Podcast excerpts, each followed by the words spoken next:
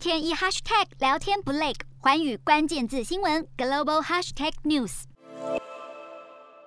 美国海军十一号宣布，与以色列、巴林和阿拉伯联合大公国在红海展开为期五天的联合军演。不但是首度有两个阿拉伯国家与以色列来展开军演，也是四国首度对外承认的联合海军的演习。根据了解，美国海军发布声明表示，这次演习的目的是为了加强美军与区域。伙伴军队之间的操作能力，并加强防卫航行自由与贸易流通自由，借此来促进区域安全的稳定。另外，这也是以色列首度和美军驻扎在中东地区的第五舰队举行的联合军演。由于先前伊朗才高调在波斯湾口来举办大型的海军演习，宣称是为了要警告敌人，遏制侵略的行为。不少媒体也认为，这次美国跟另外三国举办的联合军演，就是为了回应以及应对伊朗所带带来的威胁，